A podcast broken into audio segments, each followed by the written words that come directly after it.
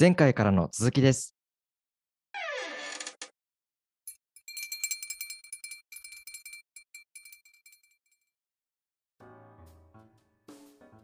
では皆さんこんにちは。はい、こんにちは。はい。では帰ってきた鎌倉北条会の中でいよいよ三部作の盛り上がってまいりました。アフターはい頼朝、もう頼朝死んでだいぶ経ったね。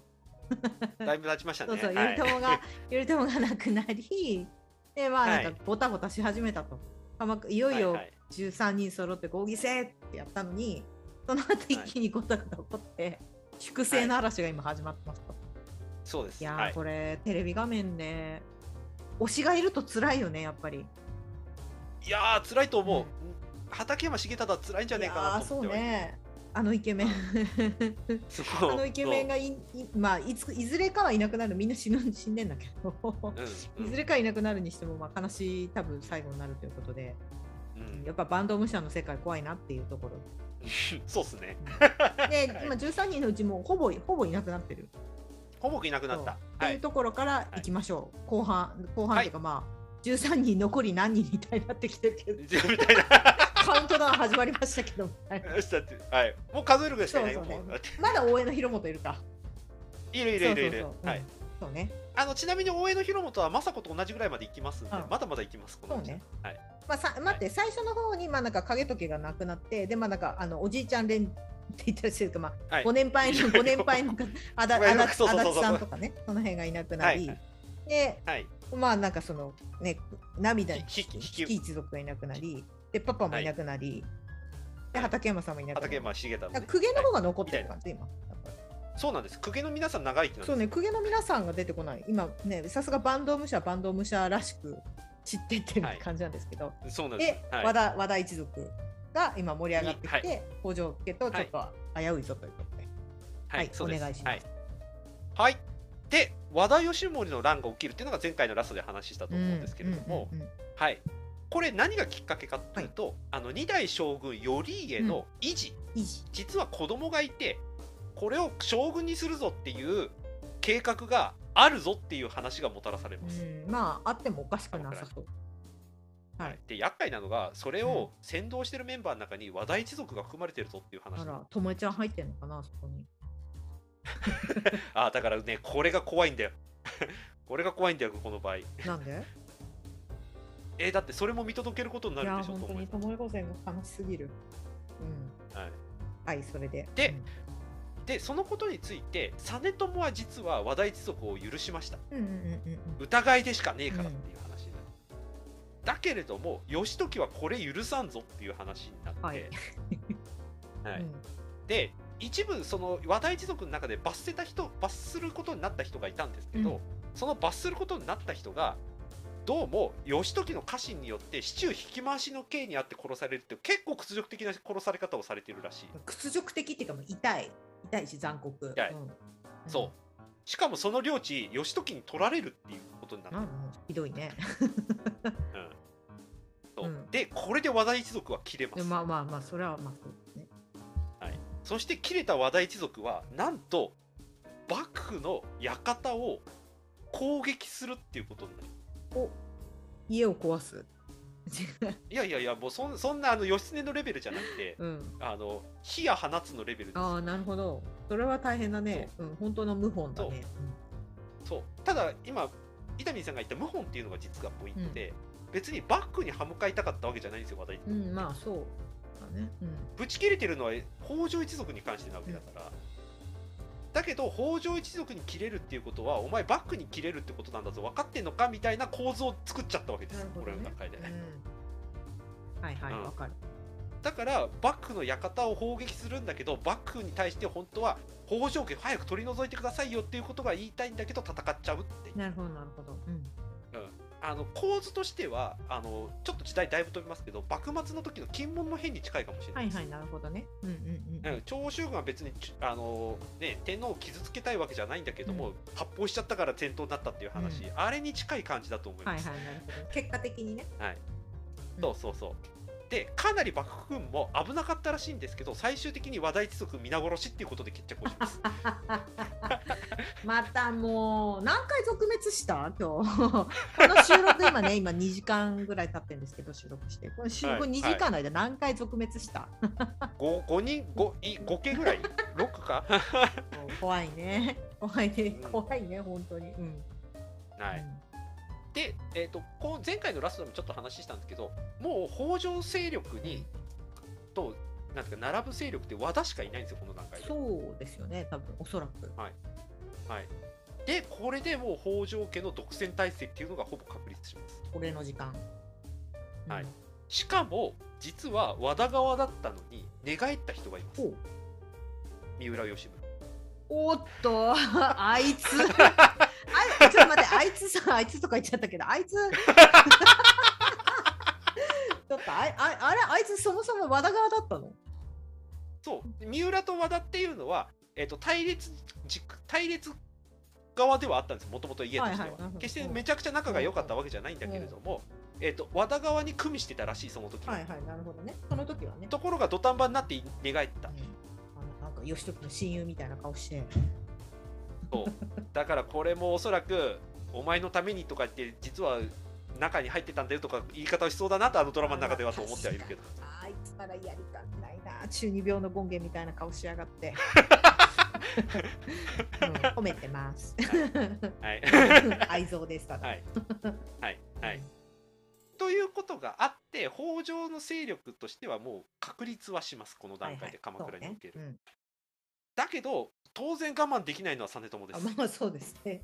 自分の知らないところでそんなことが起こって。てしかも自分に向かって発砲してきてるからねそうだよ和田一族ね、うんしかもそれは自分に対してじゃなくて北条側だっていうこともおそらく実朝は分かっています、うんうんまあそうだね、うん。分かってるしうん。っていうことがあるので北条側との対立姿勢を実朝は多分かなり正確あの鮮明にしてきてます。そうだね。ここまで来たらもうみたいな感じだよねで実朝何をしたかというと、あのね船作り始める。はい。船。で、うん。昔は実朝の、えー、と昔の定説によるともうこんな世の中嫌だと。わかる。もう武士の修羅の都嫌だと。私ももうやだ。受けられないかもしれない。うん、って思った実朝がもう夢の世界に逃げたいって言って船作ったっていうふうに言われてたんです、ディズニーの世界に。いやわかんないけど日本嫌だっていうことね要するにこの場合はね,、まあね。だけど最近の定説だとものすごく先進的なことを実朝は考えてたんじゃないかって指摘がされてる。なるほどなるほど、うん。何をやりたかったか。日宋貿易。おう。第2弾。第2弾かわかんそないうけど。そうそうまあ清盛に続くですねつまり海上貿易をすることによって将軍の権威と権力高めたいっていうことを考えてたんじゃないかっていうのが最近の定説へえ面白いねそれは。なんか清盛ばりのなんかとんでもない飛び道具を考えてたってことですかね、うん確かに確かに、うん。でさらにこれ莫大な費用を使うことになるので、自分にそこに協力してくれる人はどんな人かっていうのを見極めたかったっていう目的もあったんじゃないかっていうふうに言われてうん、る、なるほどね。そういう突飛でもないことをやってこううん。ふるいにかけるみたいな。そうそうそうそうそうそう、うん結果この船自体は建造失敗しちゃってるんですけれども、うんまあこれを考えてたんじゃないかって指摘があるくらい実は実朝は全然諦めてなかったんですこの状況にないるほどね、うんうん。でこの後実朝が何をしたかというと朝廷と関係を強くして官位をどんどんどんどん引き上げていきます。自分の？そう。んでこれに対して大江広元がさすがにちょっとやりすぎじゃね？っていうふうに実朝に言ったらしいんです、うん。うん、お前何勝手に上がろうとしてんだよ。うん、そう。そしたら実朝の言ったことがものすごく衝撃的なこと言葉を言っていてあの源氏は自分で終わるからいいじゃん。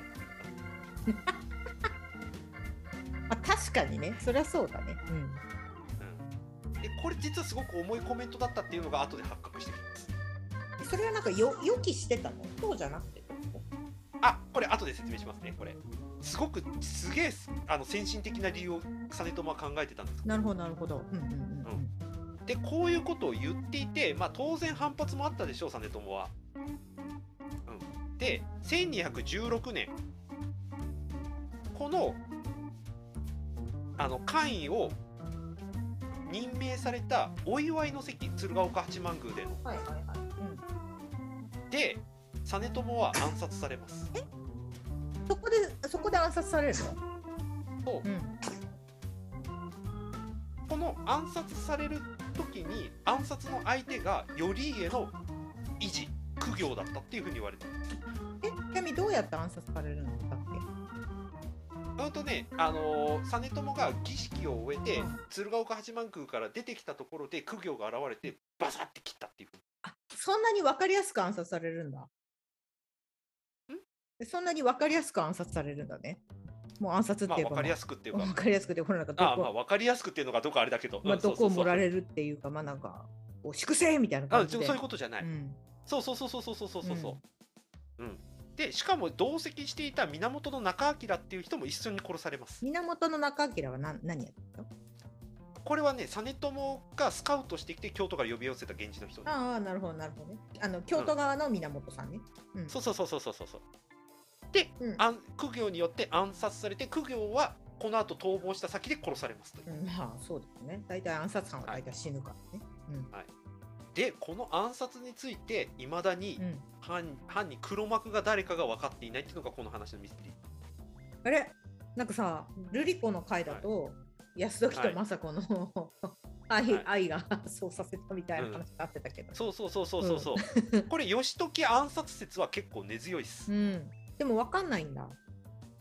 なぜなぜ義時暗殺説があるかっていうと、実は源中明の役回りを本来やるのは義時だったんです。あ、そうなの。一緒に、その、そう。同席するのは義時だった、うんうんうんうん。なんか直前になって体調不良で中明に交代してるんです。なるほど、それは怪しい。怪しいけどただ分かりやすすぎねっていうのがこの話のフラグ立ったみたいな感じだよね。でそうそうそうそんな分かりやすい逃げ方あるみたいな 確かに。そんなんでいいのうんみたいな。暗殺犯なのにそうそうみたいな。そううん。でそれは苦行が殺そうと思ってたのが源の実朝と義時もしくは義時をメインで殺したかったんじゃないかっていうは話があるからそういう風になってるっていうのもあるああ、なるほどね。本当は狙い、狙うは義時だった。だったんじゃないかっていう話もあったりする、はいはい、なるほどね。うん。うんでこうなると次実は疑われるのがうん三浦義村、おーっと。うん。そうだね。はいうんなぜかというと苦行が逃げようとしてたのが実は三浦邸だったっていう話がある、おおなるほど、なるほど。うんうんうん。うんで苦行を捕まえて殺したのも実は三浦義村なんですよあいつやりそうやな。だから口封じっていう話もあるってことね 口封じしそうやな。うん、っていう話もあるうんでただそういうことじゃなくて単純に苦行の単独説ってこともあるし、あの他にもいろんな説があるうんうんうん結構ここは謎うん。なところはあるんだが、まあそういう説があるのを一応あ置いといて置いといてというかそれを覚えておいていただきつつまあ言うても実朝はここで暗殺されました。はい、なるほど。でここまでの話をししたのでちょっとまあ改めてちょっと整理をすると、うん実朝っていうのはうん単純に、あの朝廷のなんていうか公家文化に染まっちゃった将軍っていうよりは、新しい将軍のあり方っていうこ今の構造上でのし将軍の新しいあり方を模索した人っていうのが最近の評価。そうね。なんかそんな感じうん。今聞いてるとう、んいろいろ、いろいろ見てそう。そう、うん割と俯瞰視点だったんだろうと。うん。で関係値の調整もすごくちゃんとやっていたし、うん。で何よりその御家人と将軍との秩序作りっていうのをちゃんとやろうとしていたっていうこと、はいはい。だから自分でちゃんとやろうとしてたってこと。ですね、うんうんうん。組織化っていうよりうんうも、んうん。うん。実際に彼はうん。自ら裁定するうん。申請っていうのを強化を図ってる節が節がたくさんあって、はいはい。その中で法律作りも彼はちゃんと手を入れようとしてたっていう話があります、うんうんうんだから、えー、と頼家も実朝も考えてることはもうその個人の資質で資質とその代ごとでご恩と奉公の関係を結ぶんじゃなくて、うんうんちゃんと組織作りしていこうとうん。もうこんなことで毎回揉めてんの嫌だよっていう2人の やっぱり意図はすごく感じるんですよ。まあね、こんな日本もう嫌だ。わかる。うん。この2人はだから特に実朝はと頼家はだから視点は違ったんだけども、うん考えてることは結構同じようなことを考えてたんじゃないかなっていうなるほどね気。は僕は少なくともしてますな。るほどなるほど。はいうんでさっき言った、うん。実朝がなんで自分で源氏の代を終わりって言ったかっていう、まあはいはい、そうね。うん。実は自分の子供じゃない正確に言うと4代将軍っていうのは、うん。皇族から迎えましょうっていうことをどうも実朝はほぼ進めていたんじゃないかっていう話がある。だから自分の子供とかじゃなくてそうそう。んうん。うほど。これは自分の奥さんっていうところのコネクションを使って、うんうん。あの自分のその奥さんの実家はいはいはいつながりのところにある皇族、うん。もしくは他の皇族で、えー、と親王で京都京都じゃない鎌倉に来てもいいよっていうと2人ぐらいどうも選定していて、はいはい。ほぼ合意が取れてたらしいんですなるほ朝廷と。どうんうん。つまりこれ何がっていうと源氏だから争い起きてんだよ。う んあいつらあいつら野蛮だからさ。うん。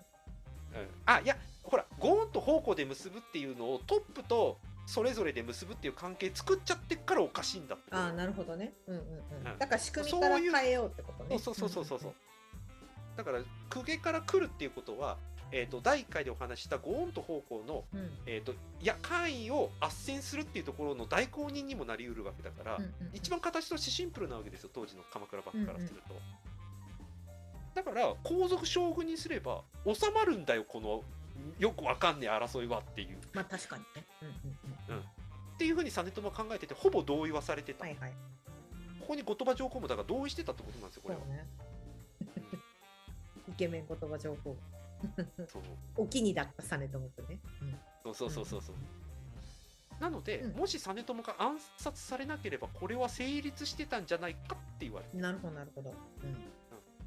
ここの仕組みからいくと実は北条義時が逆に怪しいんです三浦ではないよね そうっていう話なんですうん。実はね、まあここの論点から見るとねっていうことね、んんんん。実朝の死によってこれは頓挫しました、い。うん。うん。後鳥羽上皇からすると実朝だから結んだみたいなところがやっぱりありますんでねええだもんね。妥協点で何をし誰にしたかというと,、うん。えー、と頼朝の血筋が入っている公家でまあ妥協点としましょう、はいはい。なるほど。うん。で選ばれたのが九条頼経っていう人でした。不条件そう、うん。そう。ここで九条兼実のうん。孫がうん。任命されることになるんです、突然。あだから頼朝血筋だったっていう血,、あまあね。血が入ってたっていうことが実はね思わぬラッキーカードを引くことになるんです。ね。はい。う。ん負けカード負けたと思ってたそう、まあ、そう、うん。思ってた、うん。でちなみにお父さんが九条道家さん。はいはい。うんさああのカフェマトリカ第1回を聞いた方はちょっと覚えていらっしゃいますかね。才能なんて言い出した人ですよね上級のああ乱以降になるほどね。うんうん。はいこの人です、うんうん でこういう形になって4代将軍が決まりました、はい。はい、これで朝廷と幕府の関係も一応落ち着いたし、うん。まあね実朝死んじゃったけれども一応北条家はまだね幕府を取り仕切っているから、うん。まあこれでいけるかなと思ったらなんととんでもない事件が起きます、はい。今度は、うん。このえっ、とくえっと九条頼経のうん。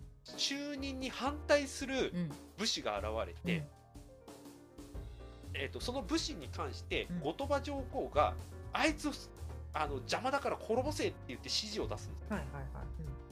その武士何をしたかというと、うん。追い詰められたその武士団あの反乱の武士軍はうん。大内大代理っていう要するにあの天皇のいるところ、はいはいはい。うんあの城でいうところの本丸に当たるようなところをに火かけて燃やして自害するっていう事件が起きちゃうんですよ。すさまじい やることなすこと派手。テそう。ロや。んそう、うん。やっちゃったんです。しかもそれやっちゃったんだ。うん。やっちゃって宝物とか多数燃える。言葉上皇はでこのあもうもちろんあの天皇とかは無事なんですけれども、はいはい。上皇とか無事なんですけど、えー、とこの大内裏ってさっき言った通り城でいうところの本丸に当たるところなんでうんうんで確かに代々いろんな時で焼けたりするんですけど、うんはいはい。武士によって焼かれるなんてこれ多分初めてなんですよ。まあそうね。強敵強敵。でこれにショックを受けた後鳥羽上皇はうん。うん1ヶ月以上寝込んじゃったと言われて ここまで入り込まれたみたいな感じ？入り込まれたし武士役立たんかったやんっつって。い確かに。うんやただこれこの後ここの誤解が起きてあの上級の乱が起きるんですけど実ははいはいこの話って。はいなるほどなるほど。うん。うん。でこれやらやっちまったことで後鳥羽上皇の怒りよくわかんない怒りが吹き出しまくるんですよ。ま あ確かにね。うんまあわかる。それがどういう怒りなのかって説明はつかないけど、まあ、怒りが出てくるよね。そう怒りになっていく。うん。で、うん。うん。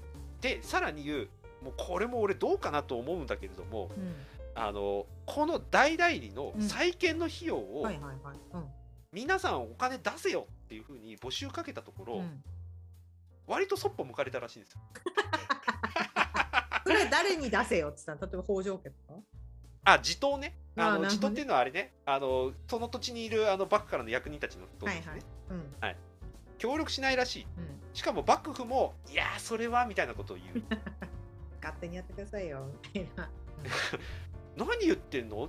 武士だろ？っつって、うん。いやお前後鳥羽上皇が任命した。武士だからかあの鎌倉幕府と無関係ではないにしろそんなに関係ねえんだけどなっていう言い分があるんだけど、うん。そこのあの誤解が生じてしまうわけですね、はいはいはいなるしかもこれも僕もどうかなと思うんだけど、うん。後鳥羽上皇にってあのあれが妾さんがいるんですよ。はいはいはいはい。うん。め なんかねかけめか妾さんのわめかけっつうかまあいっぱいいそうだけどまあね、うん。そのその中の一番愛している妾さんのわがままに聞いたのかどうかわかんないですけど摂の国のねはいはい。鉄の国のねうん。地頭あいつ気に食わないからクビにしてくれっていうふうにバイクに言ったらしいんですよ。ああ夢。また枕枕元で。うん。うん。あまあ、く クビにしてくれってバックに言って、うん。まあ、バックは当然断るわけですよ。うん。何言ってんの？もうあいつ滅ぼそうってなる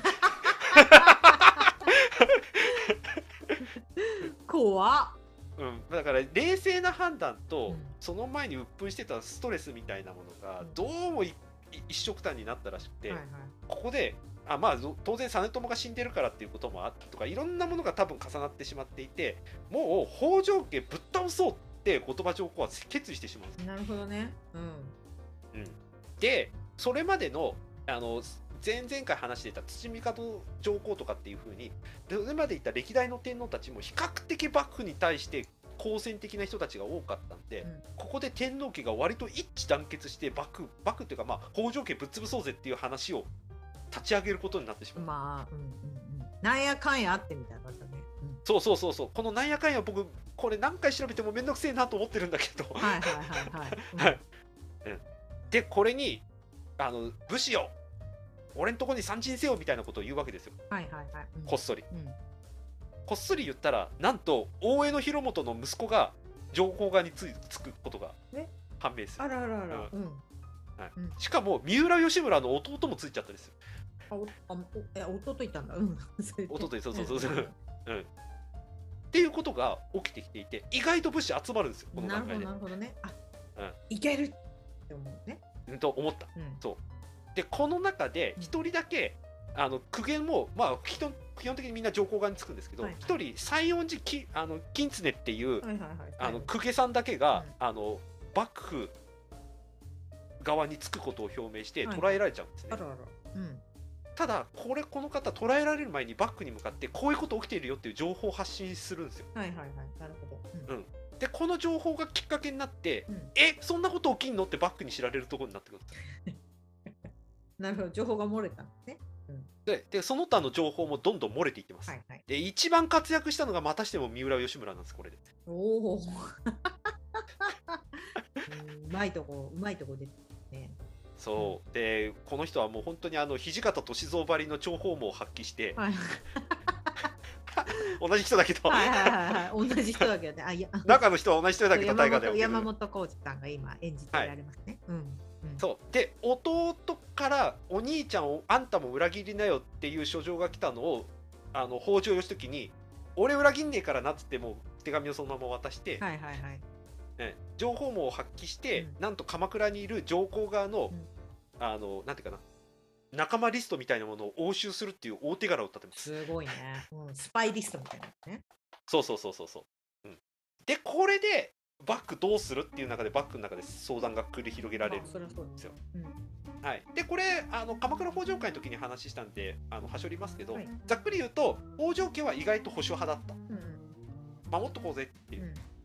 う、ん。で鎌倉の武士の中にはなんかそう言ってっけどさなんか旗色悪くなったら寝返ろうぜって武士も結構いたっていう話もある。そうね、まあ、それはなんかわかる、でそんなところに関して何言ってんだよ。今の段階で戦わなきゃあかんやんって言って怒ったのが大江広元と80歳になってた三好康信っていう公家コンビだったっていうふうに言われていて じいさん2人が行くぞ「やれよ!」みたいな話してた。なるほど、うんうん。うん。で北条政子がここで尼将軍張りのあの大演説をやったっていうのが、まあね、有名な話ではありますよね。でここで幕府はあの出陣することを決定するんだけどやっぱりこの段階でも御家人の足は重かったらしい。なかなか援軍来ないどうすんじゃんみたいな。うんどうすんだよって感じね。そう。そうしたらまたしても大江の広元がケツを引っ叩くんですよ。バンド武士の。そう。うん。で義時誰にのケツを引っ叩かいってなんと義時のケツを引っ叩くんですよ。あそうなんだ。義時さんあんたの息子の泰時さっさと先行かせなよっつってああ坂口健太郎らしいですけどそう、うんはいはいそう俺たちの泰時ってきっとハッシュタグがつくでしょう。朝ドラ好きな人は。確かに。うん。うん。で広元がそうケツを引っ叩いたことによって泰時は本当に数少ない兵士だけ連れて出陣することになるんです、はいはいはい。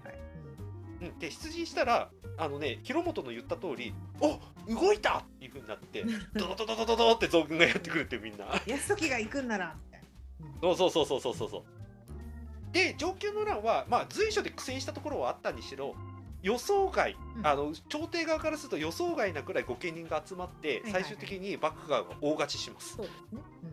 はい。うん。で後鳥羽上皇結構ひどいのが、うん。あの自分に味方してくれる武士たちが一回負けて一回撤退して戻ってくるんですよ。はいはいはい。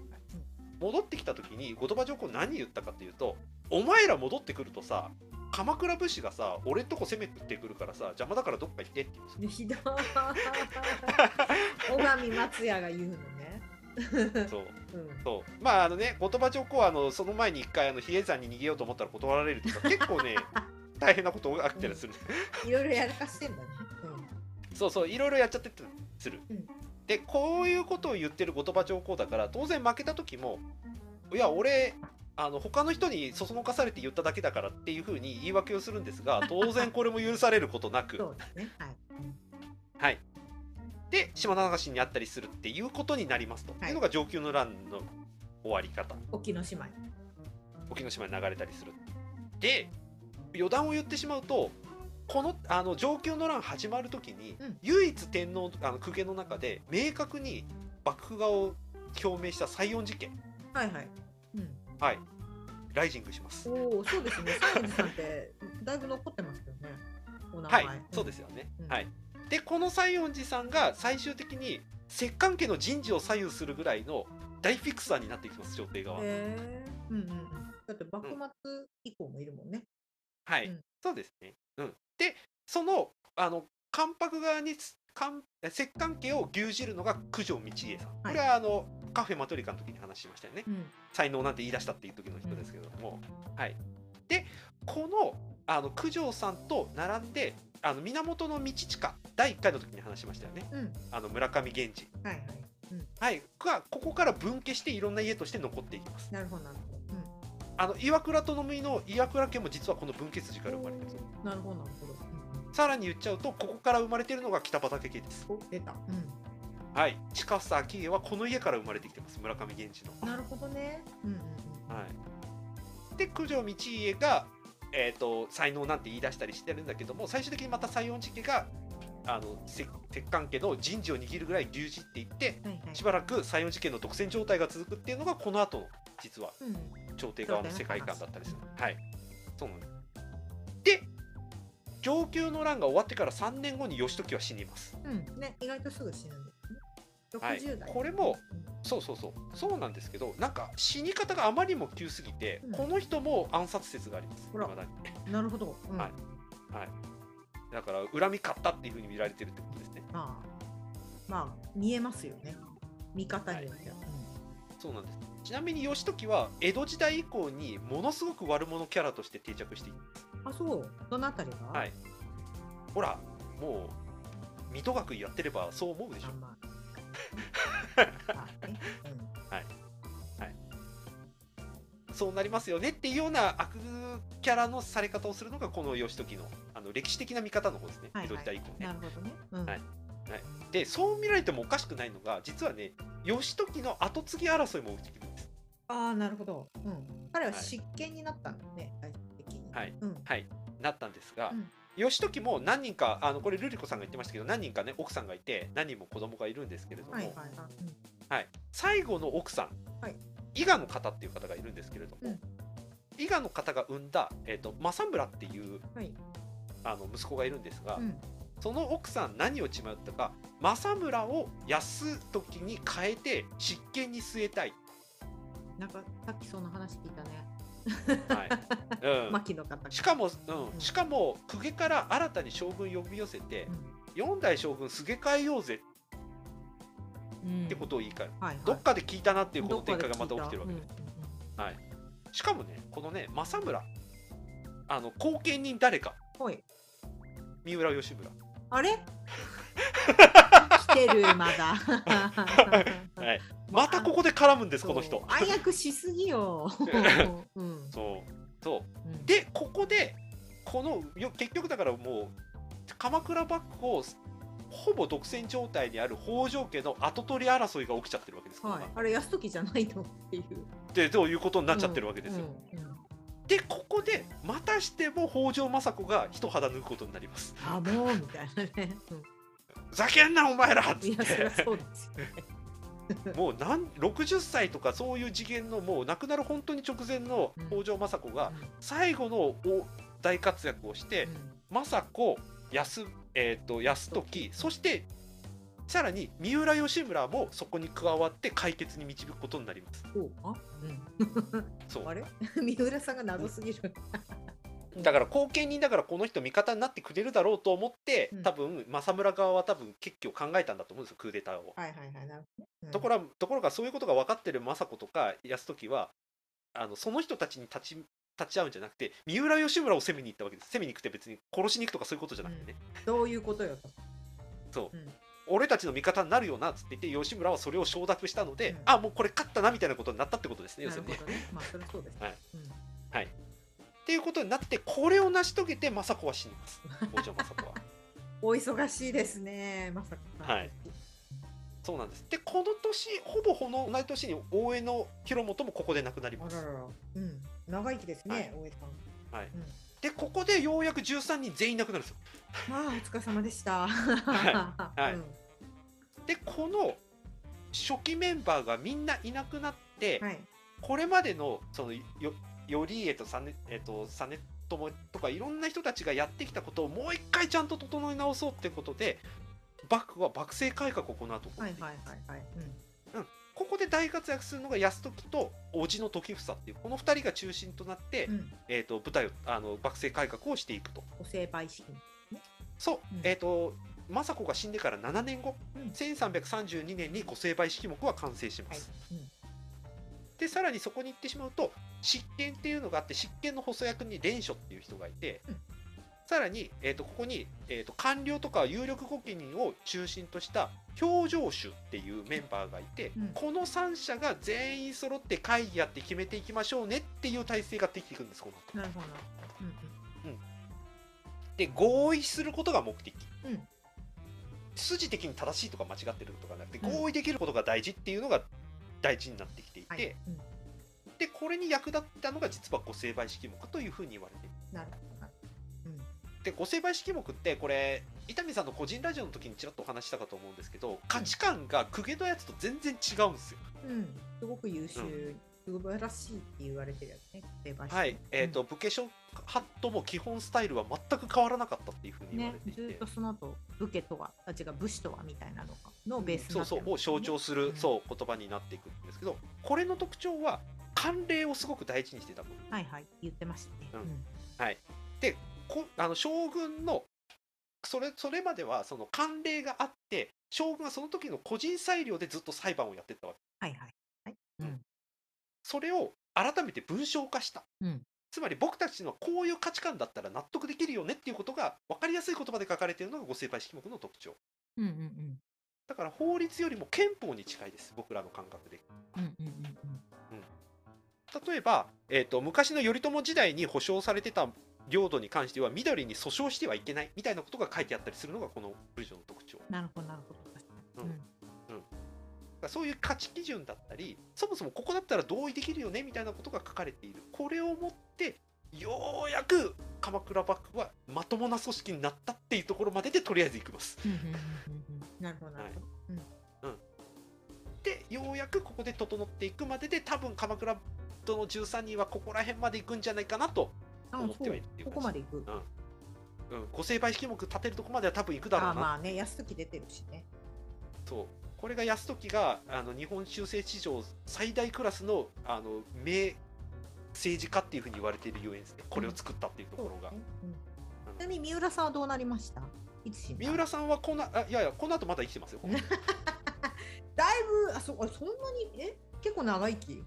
長生きする。で三浦一族はあのこの後も一応一応北条氏とよ良き距離感を持っていくんですけど最終的にまた続滅されてきます。この先はいはいうん まだだいぶ先ですけどだいぶはい先です。